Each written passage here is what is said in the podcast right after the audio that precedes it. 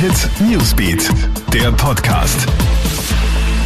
Hi, ich bin's, Clara Jirovetz und das sind unsere Top-Themen am Donnerstagabend.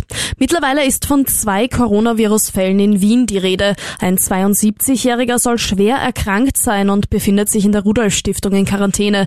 Bei einem zweiten jüngeren Mann ist zumindest ein erster Test positiv ausgefallen. Er war in Italien auf Urlaub und ist mit grippalen Symptomen zurückgekehrt. Ihm geht es aber deutlich besser als dem anderen Patienten. Er bleibt deshalb in häuslicher Quarantäne und muss nicht im Spital behandelt werden.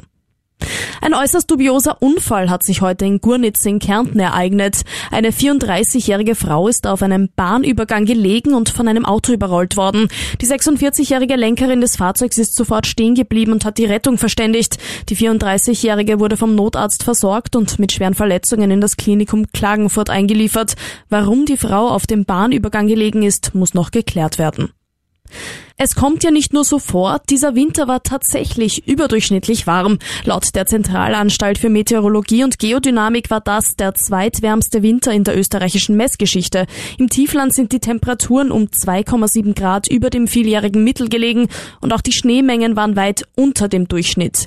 Den Temperaturrekord hält aber nach wie vor der Winter 2006-2007. Alle Updates bekommst du auch stündlich im Kronehit Newsbeat und online auf kronehit.at.